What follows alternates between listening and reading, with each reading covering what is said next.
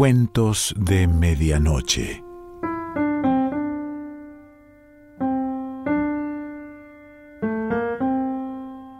El cuento de hoy se titula Sharaya y pertenece a Álvaro Mutis.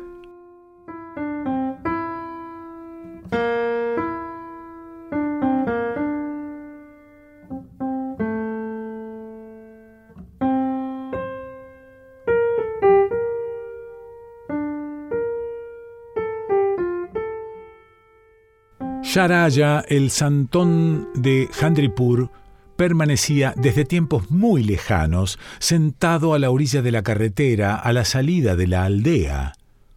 Allí recibía las escasas limosnas y las cada vez más raras oraciones de los aldeanos.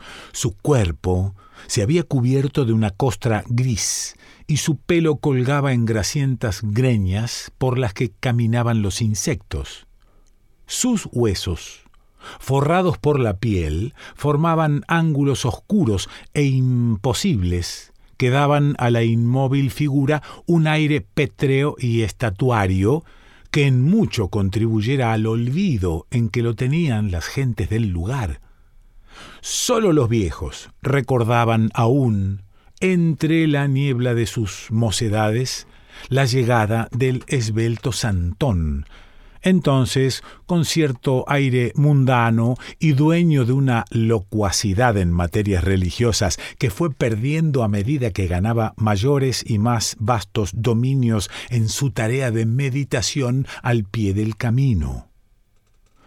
A pesar del poco o ningún caso que le hacían ahora los habitantes de la aldea, y tal vez gracias a ello, Sharaya era un atento observador de la vida circundante y conocía como pocos las intrincadas y mezquinas historias que se tejían y borraban en el pueblo al paso de los años. Sus ojos adquirieron una dulce fijeza de bestia doméstica que las gentes confundían con la mansedumbre de la imbecilidad, y que los prudentes reconocían como reveladora de la luminosa y total percepción de los más hondos secretos del ser. Tal era Sharaya, el santón de Handripur en el distrito de Lahore. La noche que antecedió a su último día fue una noche de lluvia, y el río bajó de las montañas crecido, bramando como una bestia enferma, pero de inagotable energía. Gruesas gotas han resbalado toda la noche sobre la piel del parasol que instalaron las mujeres cuando la gran sequía. Golpea la lluvia como un aviso, como una señal preparada en otro mundo. Nunca había sonado así sobre el tenso pellejo de antílope. Algo me dice, y algo en mí ha entendido el insistente mensaje. Se ha formado un gran charco con el agua que escurre por la blanda cúpula que cree protegerme.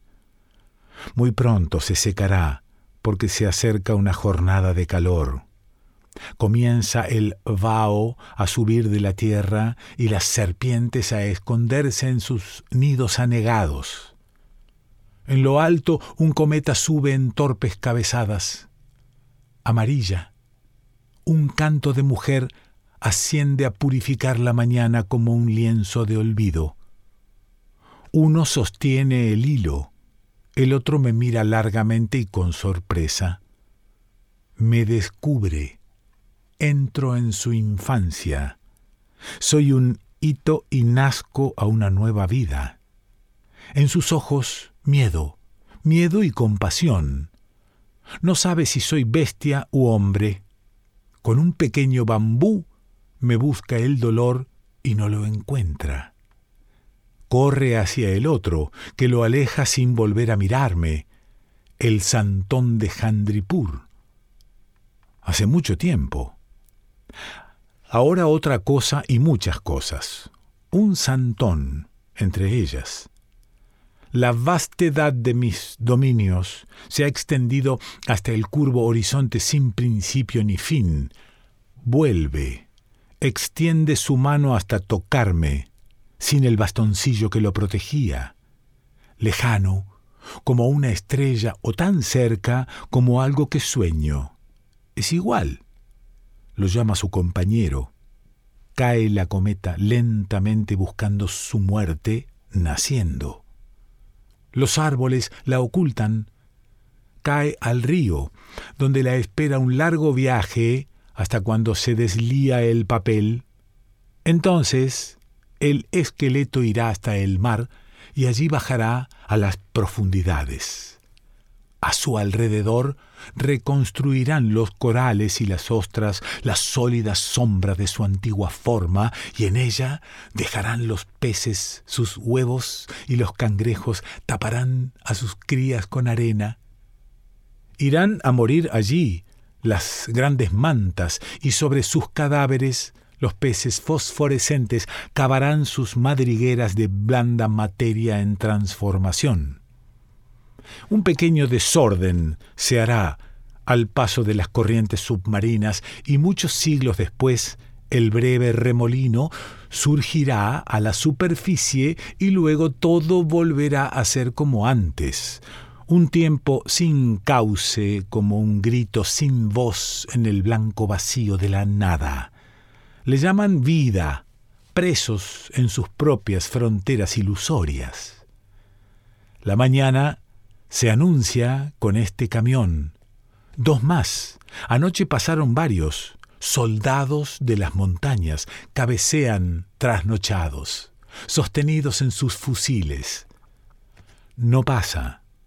Se atasca en el lodo de la orilla, el motor gira locamente, ruge con furia, se detienen, vuelve a gemir, cortan ramas, vienen otros, tanques, siete, lo empujan, pasa, gritos, pobres gritos de rabia contra el agua, contra el barro, ahora cantan, cantan el desastre, cantan su sangre, sus mujeres, sus hijos, cantan sus vacas esqueléticas, la gran madre paridora. Mueren de muerte de vida de soldado obediente a la tumba. Campesinos, tejedores, herreros, actores, acólitos del templo, estudiantes, letrados, ladrones, hijos de funcionarios, hombres de las máquinas, hombres del arroz, hombres de los caminos. Se llaman igual, sus rostros son iguales, su muerte es la misma. Desde lejos viene el silencio como una gran red de otro mundo. Los insectos comienzan a despertar era una serpiente entre las hojas, la misma, tal vez, que pasó anoche por entre mis piernas. Agua y sangre en frías escamas articuladas. La madre de todos recorre sus dominios y de sus viejos colmillos mana la leche letal de los milenios. Los deudos venían a menudo para preguntarme la razón de su duelo, mientras el humo de la pira alzaba su sucia tienda en el cielo. Pero ya entonces, hacía mucho tiempo que la palabra me fuera inútil y nada hubiera podido decirles. De todas maneras ya lo sabían, pero en otra forma, como sabe la sangre su camino ciegamente, inútilmente temen a la muerte, después descansan en ella y se suman a su fecunda tarea y bajan en cenizas por el río, dejando la tufarada agria de nueva vida, alimento y abono de otros mundos. Huyo tras la maleza, siente los pasos antes que todos, hombres de la aldea con sus carretas, todo se lo llevan el gran lecho matrimonial regalo de los misioneros, falso oro chillón y oxidado de sus copulaciones.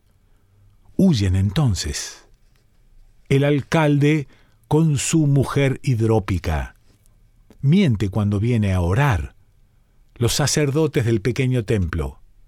Ruedas irregulares que se bambolean y patinan en la usada caja del eje vidas completas, vidas incompletas, trozos apenas de la gran verdad, como la costra gris que ensucia la piscina después de las abluciones. Nata de mugre, corazón de la miseria, escala del desperdicio, y tan seguros en su afán mismo de huir, otra destrucción los empuja, más honda, la única y verdadera catástrofe en la oscuridad agobiadora e inquietante de su instinto. Vuelven a mirarme, los más viejos, no sé leer sus ojos. Tampoco puedo ya decirles cómo es inútil escapar de lo que está en todas partes. Es como los que rezan para tener fe o los que labran la tierra para dar de comer a los bueyes que tiran del arado, y toda la impedimenta de sus astrosas pertenencias. Me dejan ofrendas. Lo que no quieren llevar, lo que les es ajeno en su huida, la viuda con sus hijos, ojosa, flacos pechos muertos flores del templo. No se atreve a tirarlas ni tampoco a dejarlas frente a los ídolos que mañana serán destruidos con la misma furia que los hizo nacer. No irá muy lejos. Está señalada, apartada, escogida entre todos. Andra, la que bailó desnuda toda una noche ante el santón. Sus hijos recordarán un día cuando huimos de Handripur, ella murió en el camino. La subimos a la copa de un árbol muy alto y allí descansó, visitada por los vientos y lavada por las aguas del mundo, vigilándonos por varios días hasta cuando la perdimos de vista. Y sin embargo tampoco será como ellos creen, no exactamente. Otras cosas habrá que se les ocultarán para siempre y que sin embargo llevan consigo. Con la muerte de su gran madre, paridora de la muerte, la de los saltos de sangre, la que truena levemente los huesos, la que lima la linfa en su lomo. Miran hacia atrás al silencio de sus hogares abandonados, donde gritarán por mucho tiempo todavía sus deseos y sus miedos, sus miserias y sus exaltaciones, tratando de alcanzarlos en su camino. Soldados. Escolta huyendo con bandera de señales. Lo veo, me ve, letras y palabras. Me mira. Ir. No sabe. El último. Solo. Tal vez. No sé de qué estoy solo. Vuelve a mirarme se va tras los otros. Una espada que inventa la cinta azul de su hoja con la palabra de los dioses de la guerra labrada torpemente.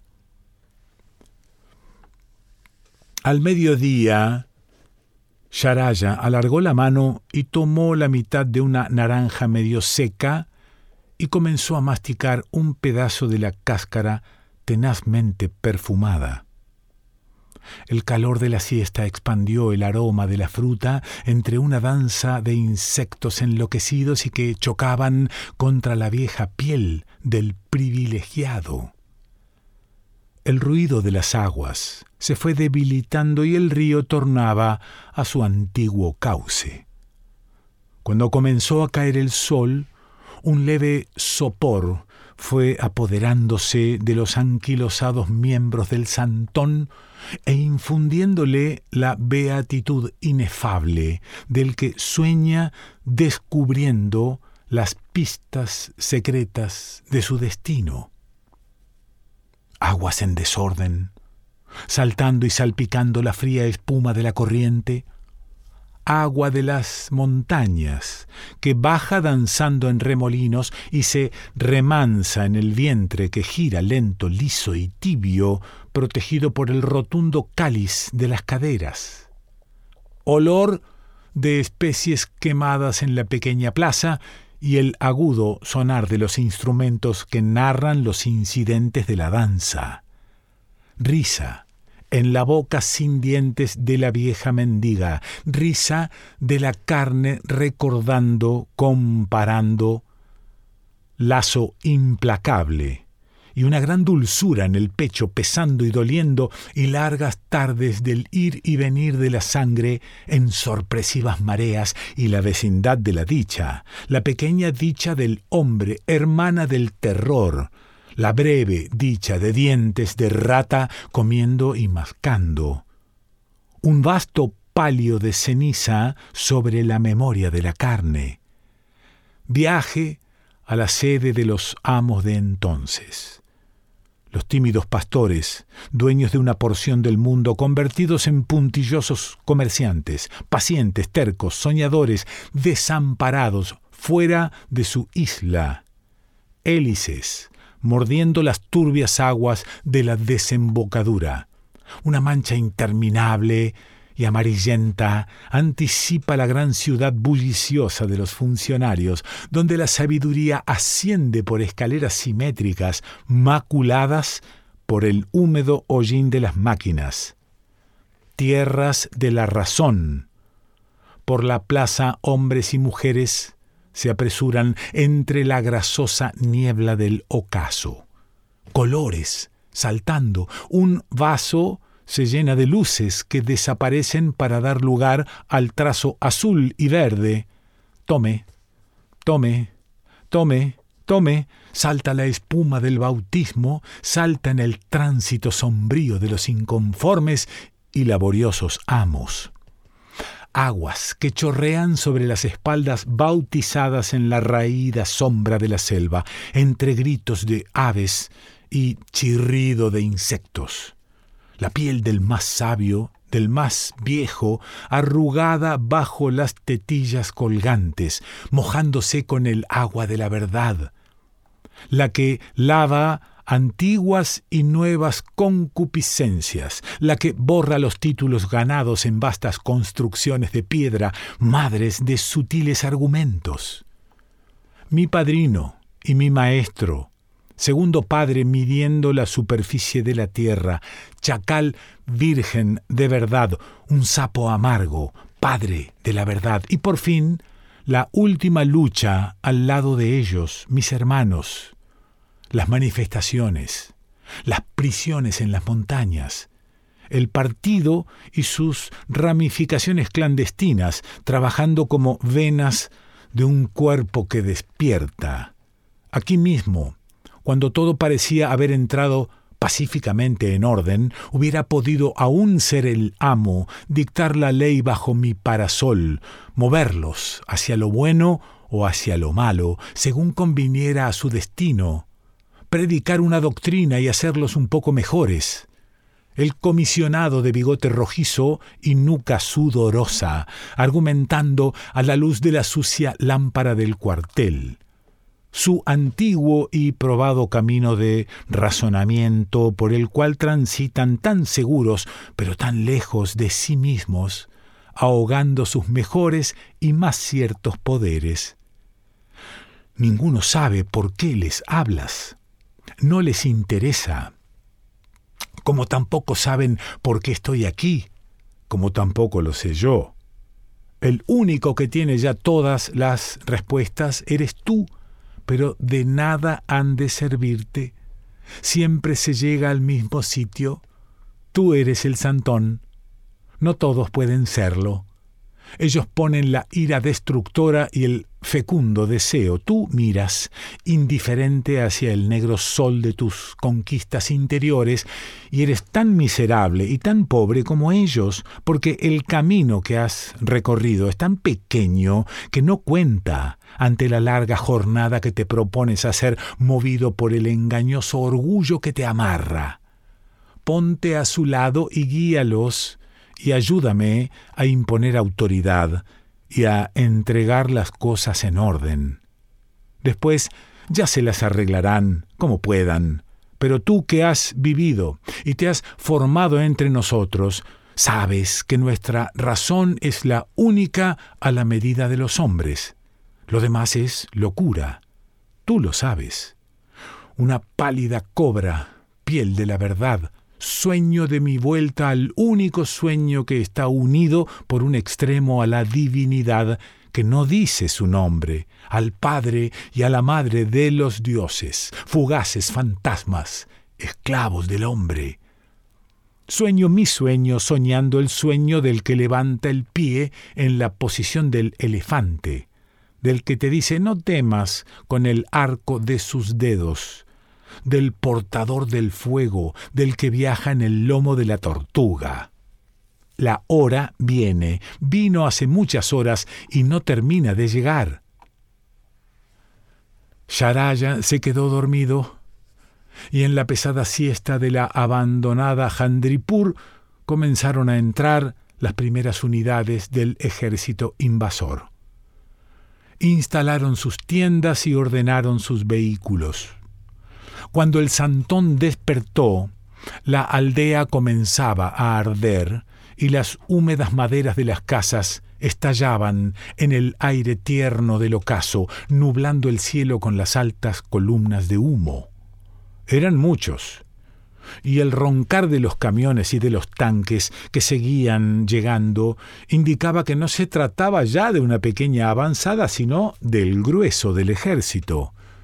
Un altoparlante comenzó a dar instrucciones en el agudo y destemplado idioma de las montañas, sobre cómo debían conducirse los soldados en la comarca y sobre las precauciones que debían tomar para cuidarse de los que quedaban escondidos para organizar la resistencia.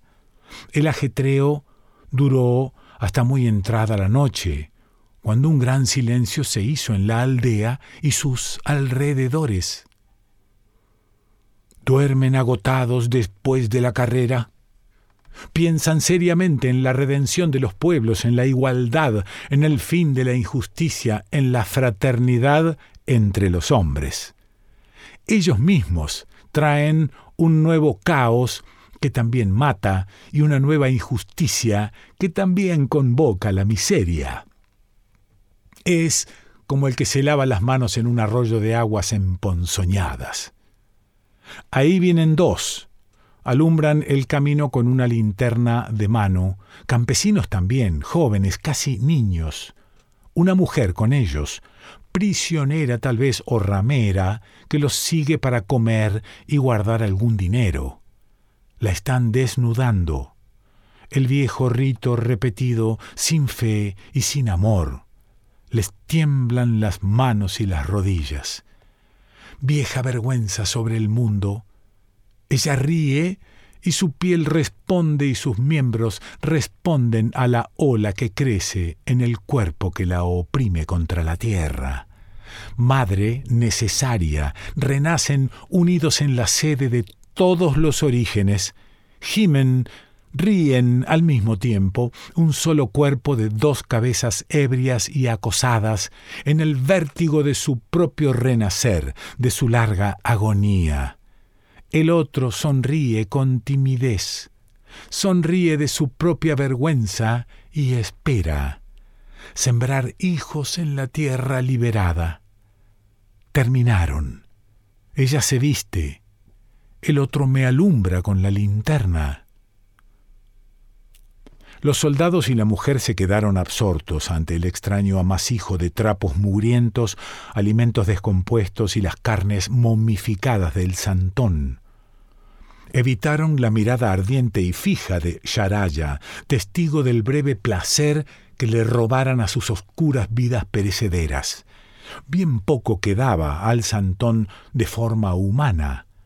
La mujer fue la primera en apartar su vista de la hierática figura y comenzó de nuevo a envolverse en sus ropas. Los dos soldados seguían intrigados y se acercaron un poco más. Por fin, el que había esperado reaccionó bruscamente. Parece un santón, dijo, pero no podemos dejarlo observando el paso de nuestras fuerzas. Ya nos ha visto y ha contado sin duda nuestros camiones y nuestros tanques. Además, nadie vendrá ya a consultarle y a venerarlo. Ha terminado su dominio. El otro se alzó de hombros y sin volver a mirar, tomó a la mujer por el brazo y se alejó por la blanquecina huella del camino. Antes de alcanzarlos, el que había hablado alzó su ametralladora y apuntó indiferente hacia la ausente figura apergaminada, hacia los ausentes ojos fijos en el perpetuo desastre del tiempo, y soltó el seguro del arma. En cada hoja que se mueve estaba previsto mi tránsito. La escena misma, de tan familiar, me es ajena por entero. Cuando el mochuelo termine su círculo en el alto cielo nocturno, ya se habrá cumplido el deseo de las pobres potencias que nos unen, a él que me mata y a mí que nazco de nuevo en el dintel del mundo que parece brevemente como la flor que se desprende o la marea salina que se escapa incontenible dejando el sabor ferruginoso de la vida en la boca que muere y corre por el piso indiferente del pobre astro muerto viajero en la nada circular del vacío que arde impasible para siempre, para siempre para siempre.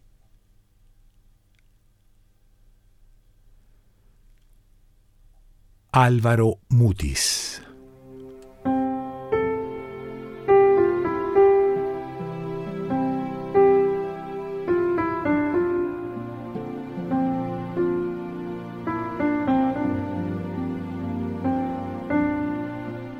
De Medianoche